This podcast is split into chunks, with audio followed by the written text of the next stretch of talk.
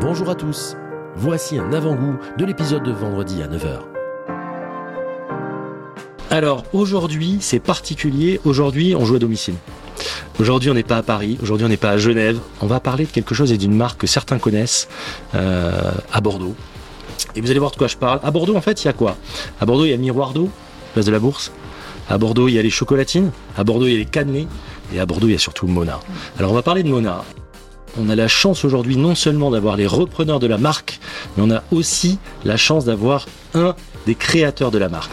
On n'est pas tombé dans le piège de certains qui font des montres très minimalistes. Et Exactement. il n'y a pas de personnalité, des personnalités qui se Là, il y a dégagent. une personnalité très forte, euh, surtout sur les premiers modèles, etc. Avec, comme tu le disais, une montre qui est sans cornes, euh, avec des arêtes vives, qui donnent de la puissance et sablée. ça- Il y a de la matière, en fait, alors qu'on est sur une montre minimaliste. Et c'est vraiment. C'est une montre qui joue sur les deux tableaux. Et c'est Ouais.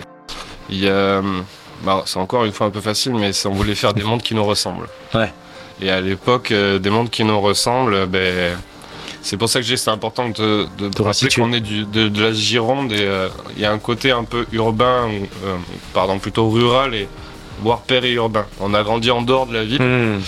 et du coup, je pense que c'est des choses inconscientes, mais euh, moi par exemple, je suis fils de viticulteur et on grandit dans un environnement où euh, on fait des choses pour leur utilité. Les choses, elles ont du sens, elles doivent être fortes, elles doivent être résistantes, elles Hmm. doivent passer les saisons, La les intempéries. quoi. Exactement, on fait des outils où on va imaginer des outils pour améliorer son travail. Enfin, il y a une- notion de, de solidité, de perfectionnement.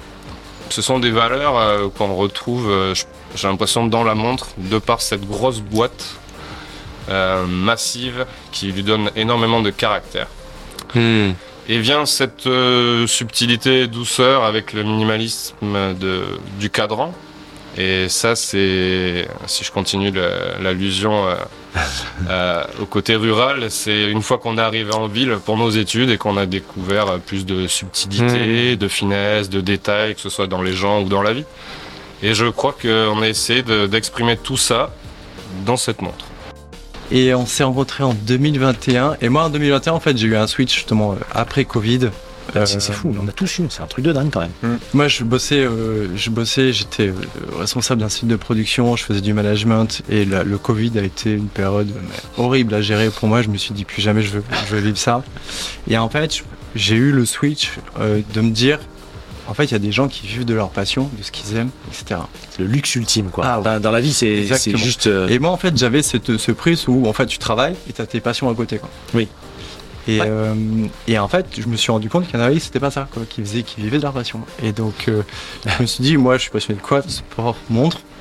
Euh, et du coup, je me suis dit, montre, attends, mais il y a Mona à Bordeaux et tout, vas-y, viens, je lui envoie un message. Et euh, j'envoie un message à, à Alex. C'est genre il me LinkedIn, répond un pas. truc comme ça Sur quel truc tu lui envoies un message Je lui comme ça envoie sur LinkedIn. Ah ouais, ouais. LinkedIn, ouais. Sur LinkedIn. Il me répond pas. Parce C'est que je ne jamais sur LinkedIn. C'est Karim Dernier qui me post, euh, août 86. C'est Karine qui me répond et qui me dit euh, Bah ouais, je pense que tu tombes bien, vas-y, viens, on discute. Et en fait, je, te- on- je prends un café avec Alex. Tous les cinq, on s'est super bien, on s'est bien entendu. On avait Ouais. la vision, une vision commune de ce qu'on voulait, euh, euh, de ce qu'on on pensait où pourrait être euh, Mona, Mhm. de ce qu'on pouvait faire, des compétences de chacun. Et on s'est rendu compte bah, qu'on était cinq et qu'on avait tous des compétences en fait.